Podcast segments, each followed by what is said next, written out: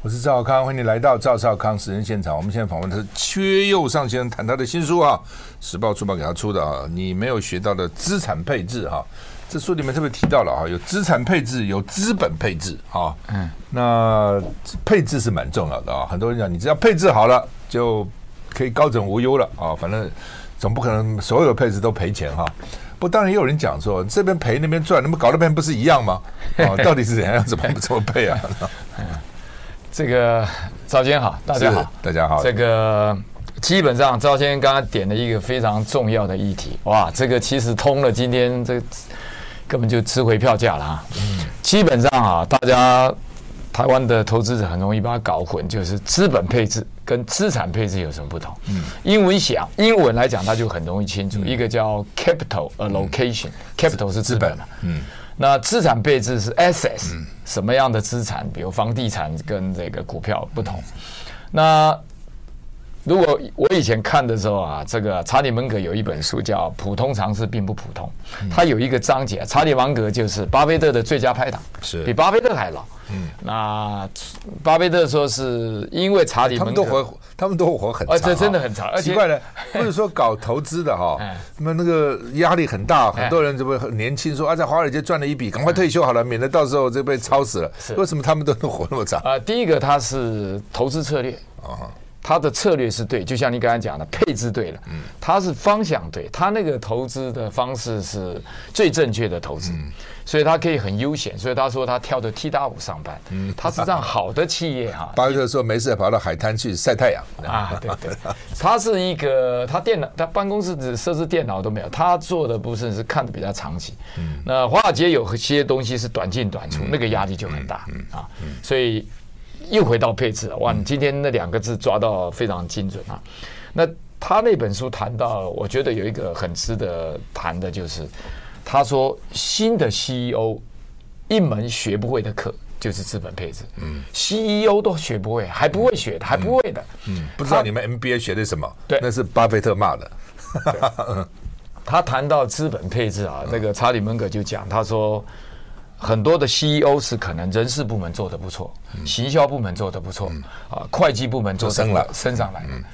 他一个 CEO 是一个资源调度啊，叫运筹帷幄。赵先生可能都还有印象，早期我们的行政院长要干过两个职位，嗯，财政部长、经济部长，嗯，啊，干了这个大概下一个认为说，哎。这个黑马，因为要会找钱，又要会花钱。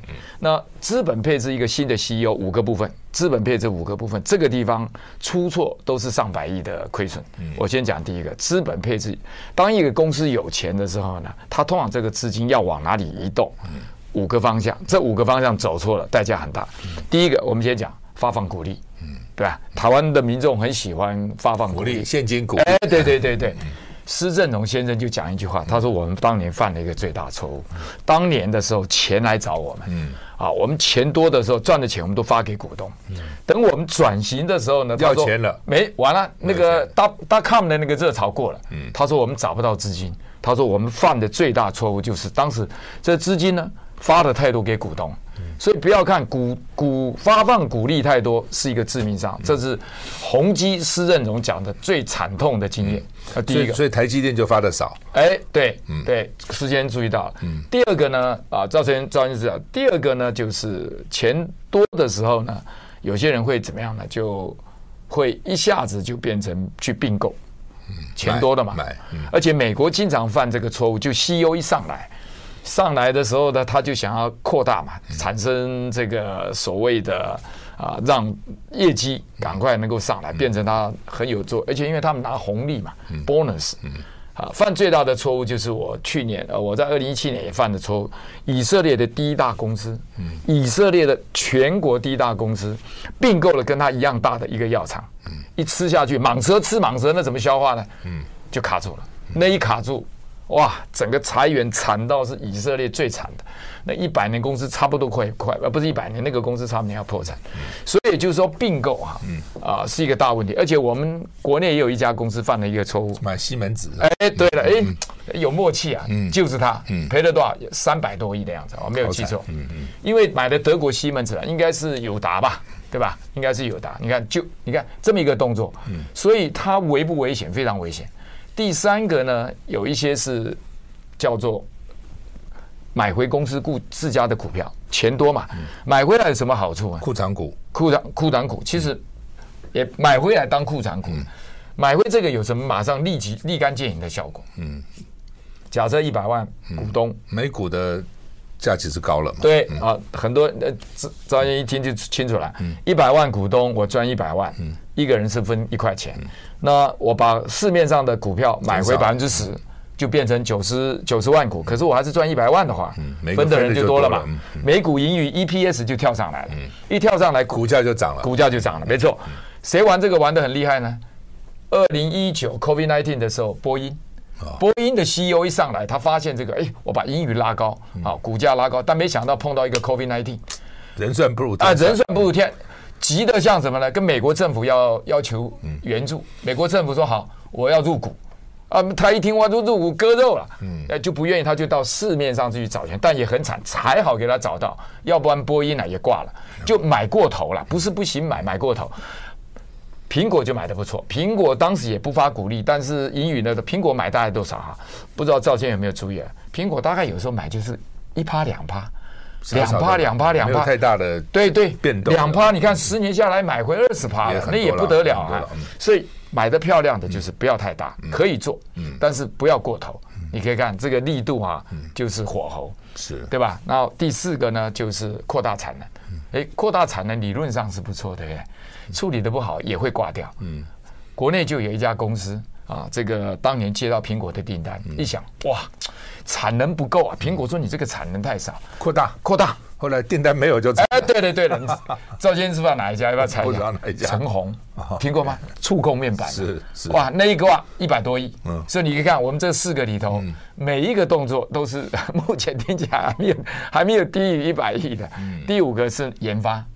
啊，钱放到研发，那目前台积电做的最漂亮，做两件事，研发。是。研发一技术领先之后开始什么？扩大产能，比如最近的一千亿，那个就让对手痛苦的不得了，因为我是技术确定领先，这个时候我又盖一座厂，我又盖一座厂，我盖一座厂，这光这这个产能啊，所以上次那个啊，这个新加坡的那个特许，就是超微的那个叫做 Global Foundry。革新，台湾好像翻成革新，就被台积电这招打得昏头晕响。他好不容易抢到七纳米，对不对？台积电说你抢到了对吗？我原本七纳米降价，嗯，好了，这这下子他他倒霉了，因为他的产能够，所以台积电这一点啊，你不要看台积电这一点纪律啊做得非常好，所以这是资本资本配置。简单来讲，资本配置是公司里头需要把资金放资源放在最好的位置。这个学问里头，查理芒格、巴菲特的那个老伙伴就说，这门课是你们新的 CEO 上来的时候都还没学会的，所以才会搞得乱七八糟，要我们出面。哎，嗯，所以这个是那到底应该怎么配置比较好呢？台积电就做得不错啊，其他可以做了，要有纪律，要有那个，比如说你收回公司股票可以，你不要一次收太多，太多，你把资金全用掉了，对不对？你并购呢？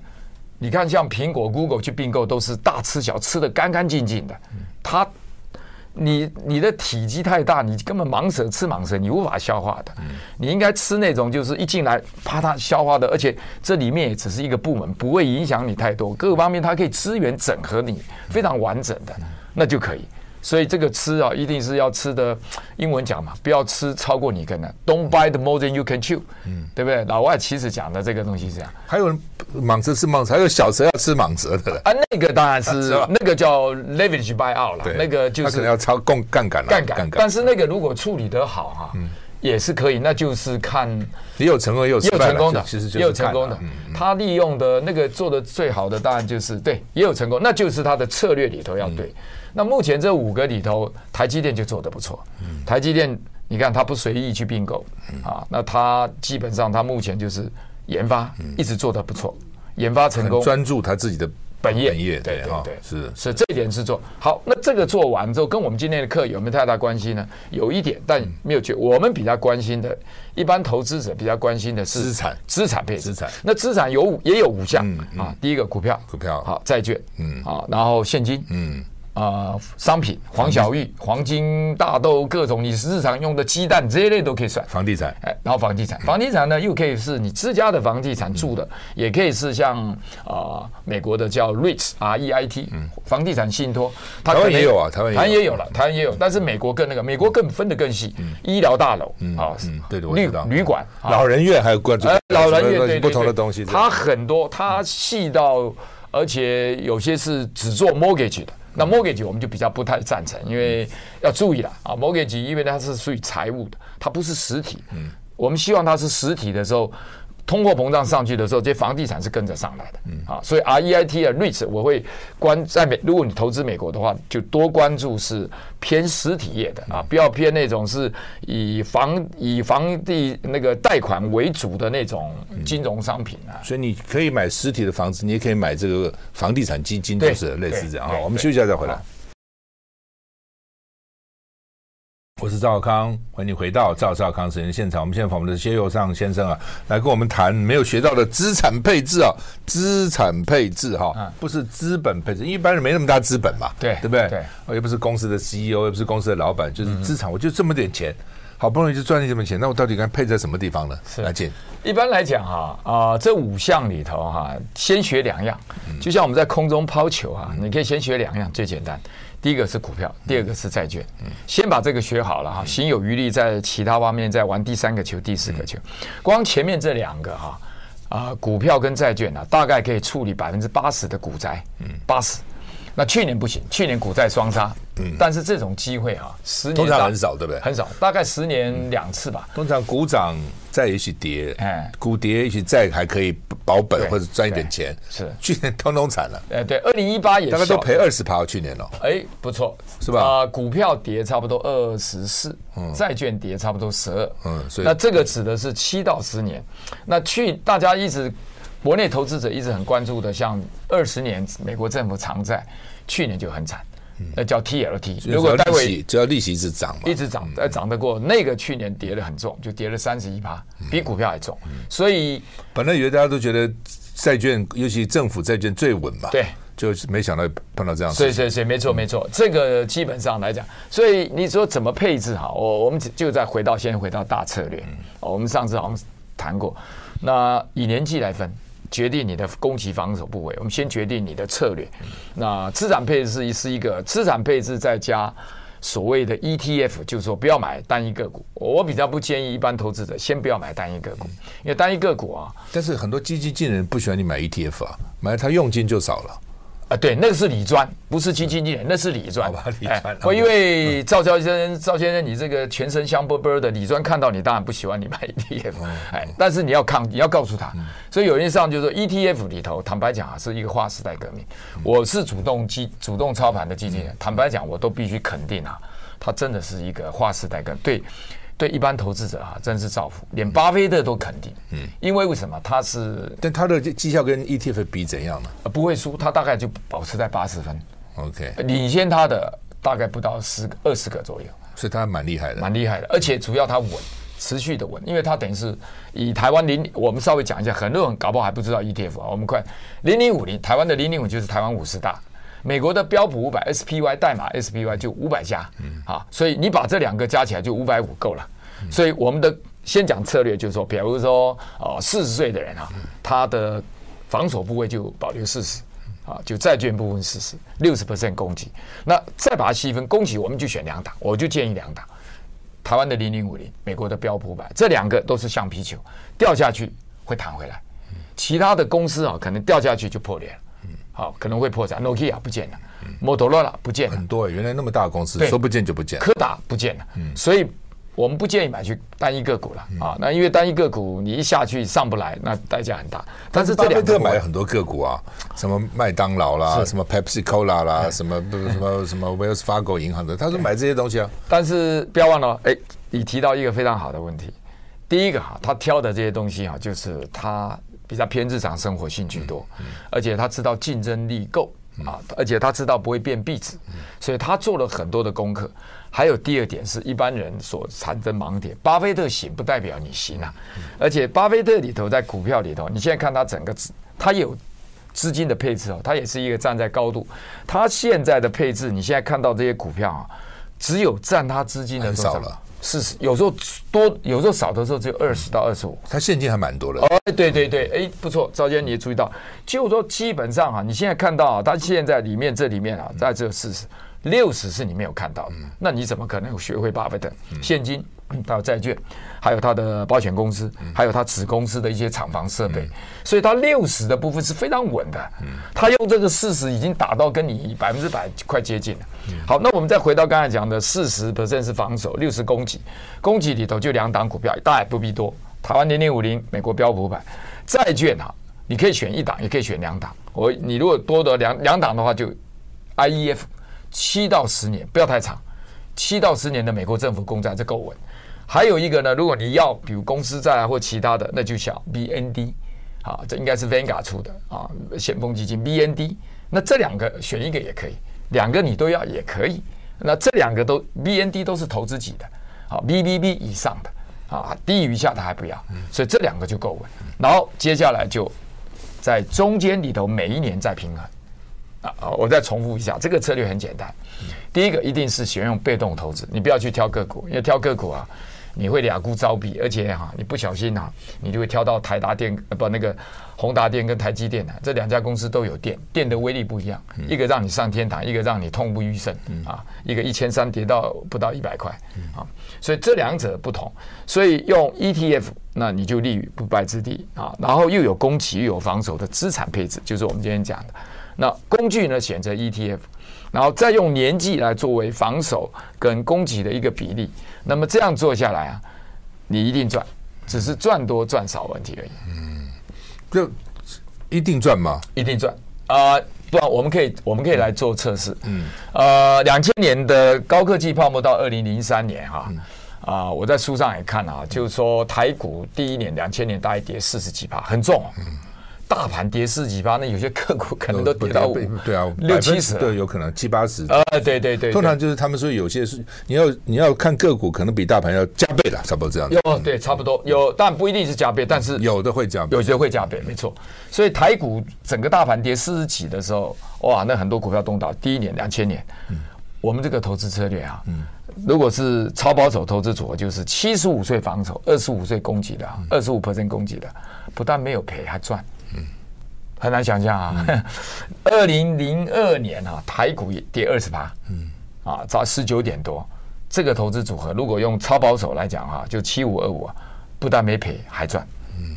但是如果一半一半的话，跌幅也很相对重，很轻，跌幅轻，轻到你一般来讲你可以承受的。好，两千零八年金融海啸，超保守投资组合不但没赔也赚，而且台股已经跌到三十七了。如果你看像你刚才这样反应回去，那就快六十 percent 了。你看，在你个股重创六十 percent 的时候，我们刚才讲的那投资组合还赚，赚是从美国那边赚。只要台股跌那么多，是美国赚还是台台股也赚？好好问题，我这个测试我把它分两个，一个是用美国的，全部用标普五百来测试，用美国的政府公债、美国的 SPY 来测试，对吧？这是一个。第二个呢，我是拿。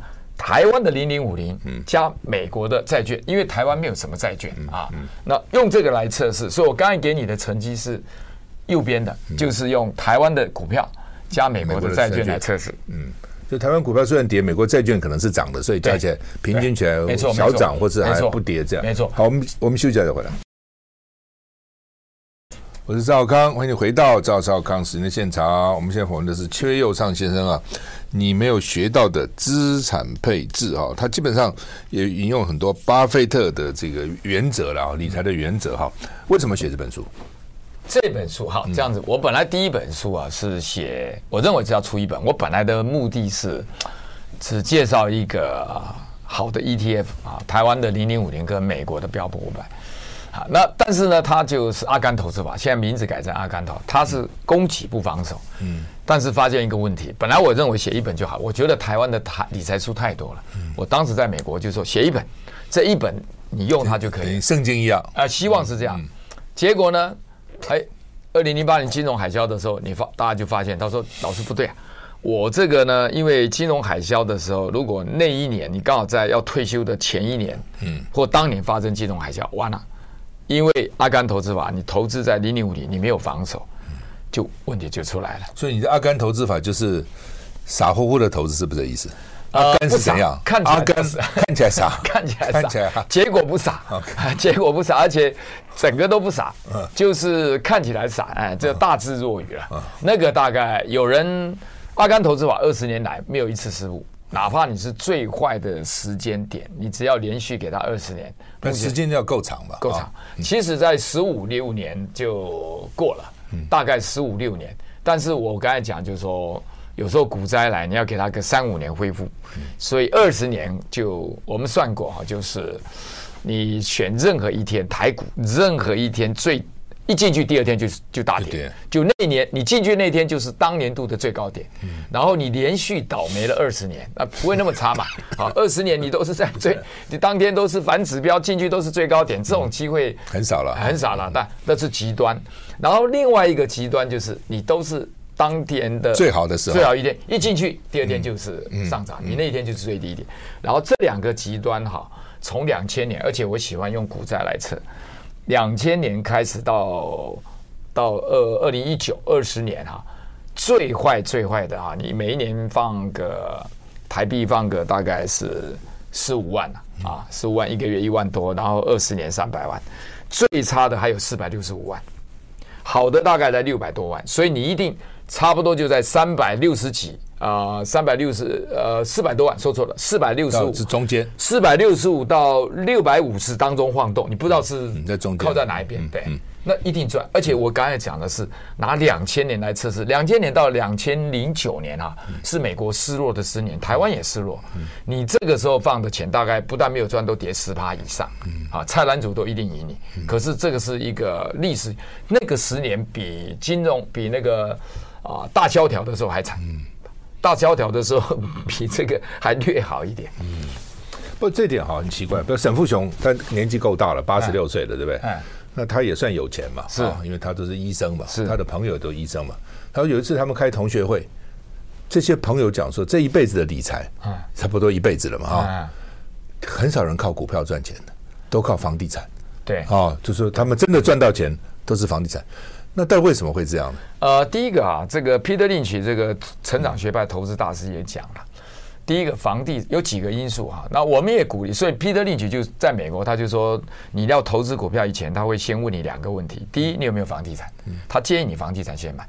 赵先生在美国待过的话，或可以了解，我们在美国常待过的，第一，美国的房地产啊相对便宜，租很贵。嗯，对，而且美国租金还不错，租金就是你买房子租还哦，租金很很不错的，没有四五八都五八以上，人家还都不干。然后第二个呢，美国政府给你很大的税税的优惠，你一百万美金的贷款啊之内的贷款全部可以抵啊，我们这边只有抵到二十七三十几万，跟那个不能比啊，差十倍啊，你可以看，差十倍，而且你如果你的房子如果说有出租亏损啊。他还给你抵你的薪水，所以他非常鼓励你，是吧？拥有房子，好，台湾不能比，所以美国呢，我们会鼓励一切。然后第二个，他问你个性适不适合。还有 Peter Lynch 就讲，他说你买股票可能买十次赔十次，他说买房子你不会倒霉到那。为什么？第一个你会去看学区、看交通、看采光，location location location location，你你对他了解的，你一定进去看个三四次，你才会买。他股票很多人没做什么研究，可能就进去买了。对对，而且呢，股股价下跌了。你会惊慌卖掉，房地产下跌很少人说，因为隔壁一看报纸，今天房地产跌二十，你把它卖掉没有？几乎很少，因为你有需要嘛，长期持有，对，你不会惊慌。但是股票下跌你惊慌，所以这几种因素凑在一块，就构成了多数。而且还有一个原因，医生是医生，专业是医生啊，投资呢，他的。心理素质跟定见就不可能像巴菲特或我们那样清楚，而且还有一个原因，他没有看我那本书了，嗯，阿甘投资法还没看，所以他们的眼界就是锁定在这三五年里头，而且股价一点，你像刚应该讲，两千年台股跌四十七八，股票已经踹到六十几了，苹果都被踹，苹果金融海啸的时候被踹了六十五趴，嗯，够大啊，够厉害，所以会慌是各种因素，所以这就是在美国会鼓励你先买房子，在台湾反而不一定哦。在台湾我们有一次有不同论调，但今年一定没有时间，没有时间跨这个。我们今天不谈房地产，政府鼓励你买股票，台湾至少政府是鼓励你买股票的，也没有特别那个。我们的很多制度里头啊，不行是吧？呃，但是政府总是希望看到股票一直涨一涨，他觉得很高兴。你可以看啊，在美国里头哈，不会建议你去当冲，而且当冲的那个股利税会，美国是持有一年以后，它的股利税都掉得很低，是鼓励你长期有拥有。然后呢，还是鼓励当冲是吧？台湾当中对台湾当中的手续费跟税收都都减免，这个在全世界也很特别。他希望冲高那个量是不是？对，嗯，对，我们的而且但是死了一票人。这有点中国人讲叫杀鸡取卵，你把年轻人很多在或可以获利或赚钱的东西都给扼杀。真正的投资就是要一流的企业，比如说台湾的零零五零。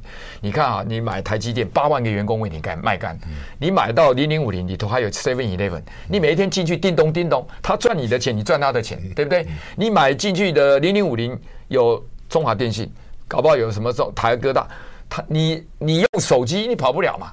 他赚你的钱，你反赚他的钱，你要这样子形成什么呀？良性循环，对不对？那年轻人赚到钱，他就敢买房子，敢消费，敢生小孩。我们的少子化已经是国安问题，在投资上出了问题，大方向出了问题。啊，等赵先生这个这个大选完，如果有机会这个翻盘，这个多建议一下。这个这个是大方向。我们在劳退自选上出了大问题，我们在投资的那个大方向出了问题。我们国家的现在的的退休金进去啊。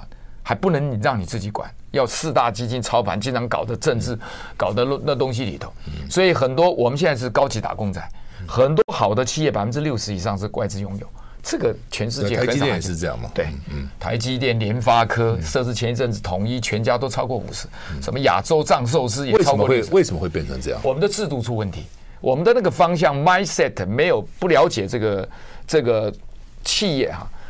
坦白讲，可以这样讲，我们的劳工完全没有跟着台湾经济的成长。你可以看哦，呃，比比如说刚才讲这个宏达电，宏达电最高的时候冲到一千三，零零五零，因为它冲到一千三也跟着上，可是它从一千三掉下掉到一百块的时候，零零五零没有受到伤害，零零五从现在为止啊，差不多每一年维持七八到十八，七八到十八不得了啊，七八到十八，如果是十八的话，七年就翻一倍。我们的劳退基金从二零零五年到现在来讲啊，啊、已经快过了十八年。照如果是七趴的话，应该已经是 double 的 double，应该四倍。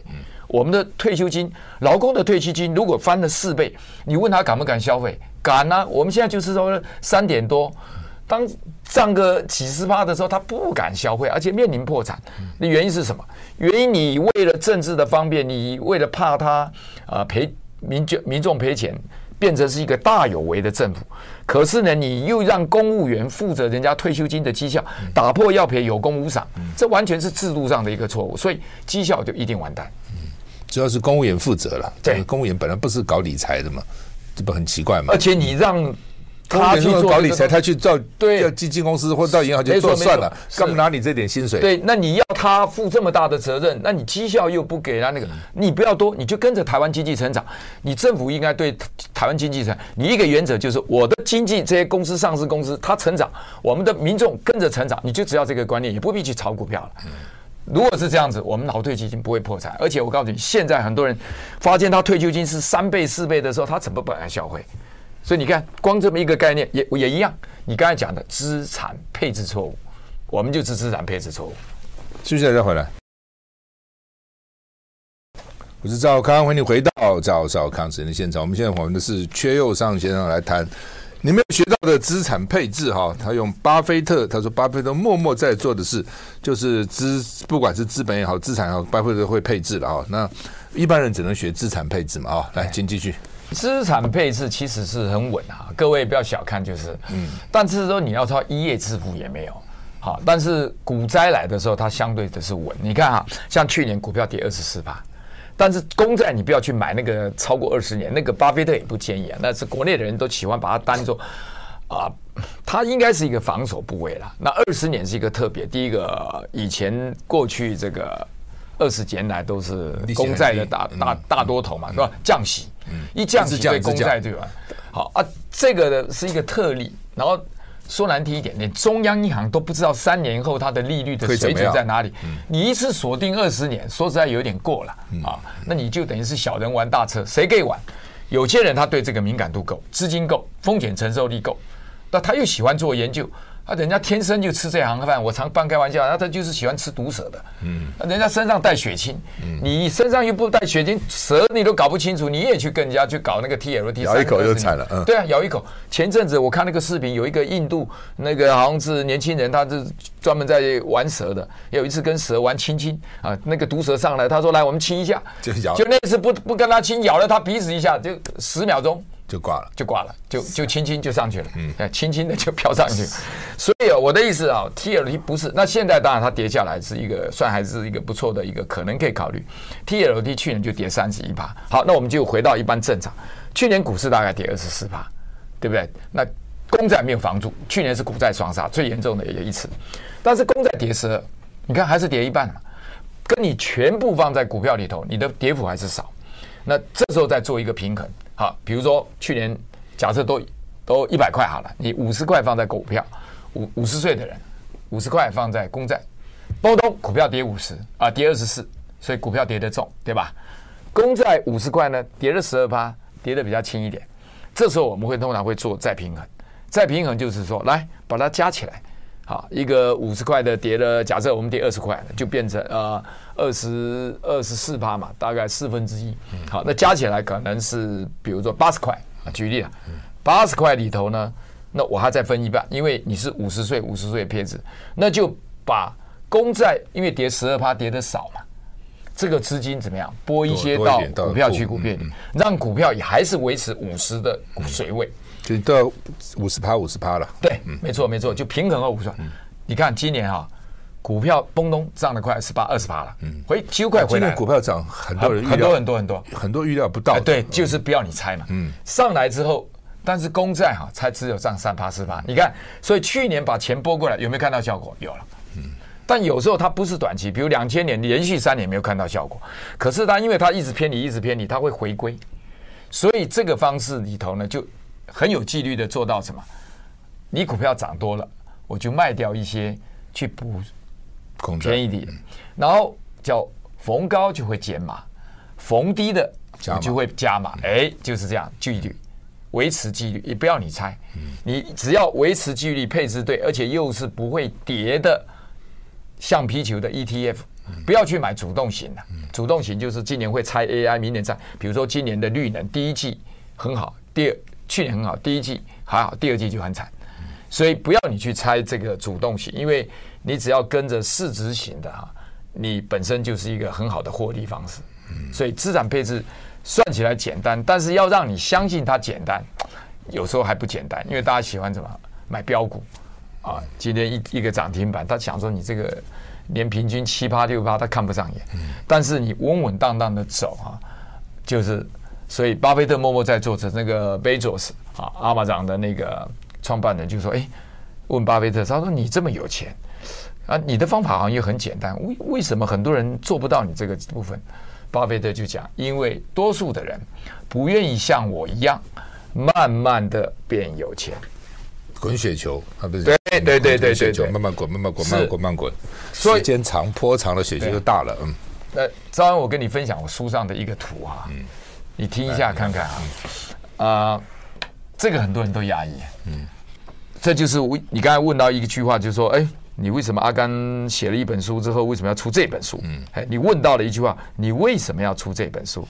那我看一下啊，基本上为什么要出这本书？来，我看找一个有没有？基本上如果百分之百丢在股票里头，可能不在这一章，可能不在这一本。百分之百丢在股票的零零五零哈，从两千年到二零二二年，去年赚的钱啊，比资产配置还少。哦，原因是什么？因为两千年一次股灾，二零零八一次股灾，二零一一九年、二零二零年 COVID-19 下杀到三年又上来，所以竟然百分之百的资金全部在跑的攻击部位，竟然会输给。大概配置只有百分之六十在攻击部位，这就是巴菲特聪明到什么？四十在攻击，六十在防守。等你跌得惨兮兮的时候，像那个 g o m a n 高盛趴在地上的时候，二零零八年跟巴菲特讲说：“大哥，救一下，救一下。”巴菲特说：“什么条件？割肉啊，那个真的是股利都是利息都是十几趴，然后还分红。为什么？巴菲特不救他，高盛的没了。所以巴菲特那个时候，我所以，我有一次在台大论坛大会的时候，我们那个论坛，我说巴菲特其实是秃鹰啊，而且巴菲特是当时我就所有的会员，我们跟他讲呢，我们那场我那场演讲费还非常贵，一张门票一万一哦，六七百个人。巴菲特是个秃鹰，而且巴菲特是什么秃鹰呢？巴菲特不吃死掉的，死掉的肉不新鲜。巴菲特专门吃什么的？快死了，哎，濒临死亡的。你有看那句？我没有看的，我也可以讲得出来。没有快快死的比较好吃啊。我小时候这样啊，我们家里养很多鸡啊。好，鸡瘟来了。对，平常平常吃不到鸡嘛。对，哪有鸡吃呢？我妈妈就讲了，这个反正情况不对，赶快杀，对不对？就可以吃鸡嘛。死了还怎么吃呢？对对对，死了就开始那个一段时间不行。巴菲特专门是吃又新鲜，嗯，味道又好，价钱又便宜，所以巴菲特的六十在防守，在等什么？等等机会。对，所以。资产配置重不重要？为什么要出这本书？我想用这句话，你就可以知道，你用这套策略之后，你就可以跟巴菲特一样，吃那个濒临死亡的活的鲜鱼，然后价钱又便宜啊！疯狂大拍卖的时候，价钱卖给你。所以为什么要出这本书？休息一下再回来。我是赵康，欢迎回到赵少康时间的现场。我们现在访问的邱邱右尚先生，他的新书啊，《时报》出的，给他你没有学到的资产配置啊。股票最近很短，没几年就碰了一个黑天鹅，没几年碰了个黑天鹅，为什么会这样？呃，天灾人祸，嗯，这个人祸永远不会少。天灾中国中国有一句话嘛，叫“天作孽犹可为，人作孽自作孽不可”，自作孽不可活。那为什么会这样？没办法，我告诉你，我们处在一个，包括政治也是一样，我们就讲好了，这次暴力升级跟人祸有没有关？有。两千年跟人祸有没有关？有，因为两千年是 double 啊泡那个大咖。整个进去，所以人心的浮动、追逐啊，就形成了泡沫。泡沫跟媒体的炒作、跟大家自己的贪念、人心的贪念啊有关。那两千零八年是不是人祸？也是，因为两千零八年在做决策的时候呢，他可以不必让雷曼兄弟破产的啊，因为雷曼兄弟他牵涉到债券，他股票可以破产，债券不能让他倒。结果他做了一个错误，后来是付出的代价可能超过十倍，全球为他付出的代价超过十倍以上，那也是人祸。那以今年以二零 二零这个最近的暴力升息也是一样，跟什么？跟美国总统有关。那个时候来讲，应该要先升息，可是呢，川普在任内，如果这个中央银行的行长啊，这个中央总裁升息的时候，他骂他。对啊，嗯，你没事，我就快选举了，你你你来升息怎么办？因为升息一定是压抑嘛，所以他会怎么样？投鼠忌器，就暂缓，等你选完再来。好，一选完的时候呢，时间错过了，错过了那个动刀的黄金期，所以已经来不及了。加上呢，普丁又来发动个二月份的攻击，那个这个全世界又没。那中国大陆。习近平称大地，这个也是中国大陆过去二十年没有发生的事情，对吧？七人政治常委的轮替突然被打断，然后封城，形成了所谓地缘政治的风声鹤唳。这个时候呢，只好暴力升息了，没没办法了，已经是不但是输血打抗生素可以用的东西，就一路拉高，连升十九码。历史上有没有这样？所以矽谷银行呢，就买了五年期的这个政府公债，这么安全，买政府公债。都都倒闭，这个叫他相信他都不会相信。我买美国政府全世界最安全的公债，我竟然还倒闭，这就是所以当人祸不断的时候呢，黑天鹅就会不断的来。所以你不用资产配置啊，那就只能阿弥陀佛，就是你要碰到那个东西很难。所以我认为资产配置啊，我建议各位是先学会，它又很简单。学会了之后呢，你想玩主动投资，想去挑个股。没有关系，你可以挑你的一部分资产去比较个五年，如果你都能够超过这个资产配置，那你就是华尔街那个遗漏的奇葩。那你继续玩主动投资，要当奇葩不容易哎。对对对对，所以你的意思说，你可以拿一部分钱出来搞房地产、买黄金、买其他东西，比比看你自己对对对对怎样？挑你喜欢的。那资产配置它很简单，一年十分钟，前三分钟感谢上帝给你一个健康的身体，四分钟就做一个平衡，像我刚才讲的跌下来，你就再加起来除以五十，对不对？再回到那边就四分钟计算，剩下三分钟你决定你明年要去哪里旅行，开个旅行支票，就这十分钟。学会了，你再来比你的那个去挑股票，看看哪一个绩效好，就可以印证。所以你还是觉得五十五十就是啊，不是五十五十是给五十岁的人，嗯，那六十岁的人你要担心，你就用六十防守，嗯，四十攻击；七十岁的人呢，你就七十防守，三十攻击。啊，如果你觉得像赵先生的实力，你可以往前跨十岁没有问题，就是因为你的实力啊，比别人最起码强个十年二十年，所以你可以往前跨，也就是你的财务。实力，每个人跟他状况不同。对，原则上给你十十岁往前前后移动嘛。啊，你钱多胆小怕狗咬的，你就往后退十岁。嗯，这样子。对，不怕狗咬就往前退。哎，对你的话，你的财务实力往前十年、二十年都没问题。哎，嗯，好吧，这我们时间快到了，做个结论吧。哎，结论哈，就是他的结就是写在封面。嗯，资产配置哈，缺点哈，就是一开始他就输。嗯，他是输在起点，一开始就输了。因为你起跑点一啪嗒，你是一百公里的速度，一百二十公里的那个开跑超跑的速度往前冲，资产配置是一开始就开七十公里，一开始就落后你那一百二十，它是一开始就输在起点，但它会赢在什么地方呢？终点，转弯的点。哦，转弯点。哎，就巴菲特专门看你掉下来的时候，他走到旁边问我高盛，呃，需要资金吗？啊，大哥当然需要了。嗯。什么条件呢？你说吧。嗯。对不对？嗯。啊。巴菲特从来不开价钱，就是你开一个条件，他觉得可以，嗯，好像不开，哎，你开，你开，而且他会说，这个我要问一下董事会。巴高盛已经谈的，他大哥别问了，别问了，再问他党，我们就只能撑过今天晚上，再加码百分之二十。哎，巴菲特不必问，他就只问说需要资金吗？哎，这些这么大的公司怎么搞到这么惨呢？就是还是现金嘛，还是钱不够？巴菲特为什么六十趴在那边停在那边，就在等你嘛？是吧？所以你看不上这一点的时候，你的资产配置是完全看不懂。所以资产配置就是输在起点，赢在转弯点，也赢在终点，也经常赢在终点。不过不过这样哈，就是说你现金平常放那边根本就没有什么用嘛，对不对？当然现在利息高了，一般对不对？那这等等等，那等到什么时候？看着人赚钱，对不对？这不还在等等什么？哎，你今天又问到这个这个问题，要这样的话，又可能要写一本书回答你的问题。为什么？不要忘了哦。这个我是在电另外一个电视节目讲，巴菲特的事实在攻击当中，他的攻击部位是发挥的淋漓尽致哦。他的有些人是一个攻击抵两个攻击，所以他你可以看啊，巴菲特现在成绩已经跟标普五百、一百哈，这二十年本来是落后了快二十几年啊，去年一个股灾之后就全部拉平了，现在领先哦，领先一点点，也就代表他百分之四十的攻击力道跟你百分之百的攻击力道是相同的，嗯，那就。他的攻击是，他派的都是 Michael Jordan，好，这个这个都是高手上去的，或这个 Magic Johnson 都是一流的上网的，他的先发个个都是强打。所以你要问的话，就要我们就要找个时间来谈论巴菲特的攻击了。没时间了，赵先生，下次吧。你等于说他虽然有百分之六十是防守的，但是那个事实已经够了了，就是那事实表现的非常强，那那就是他调股的功力了。那你要再问的话，但我们今天先回到他防整个的布局了。哎，好，今天非常谢谢阙先生来跟我们讲啊，资产配置，好好学，好，谢谢，谢谢，谢谢，拜拜。I like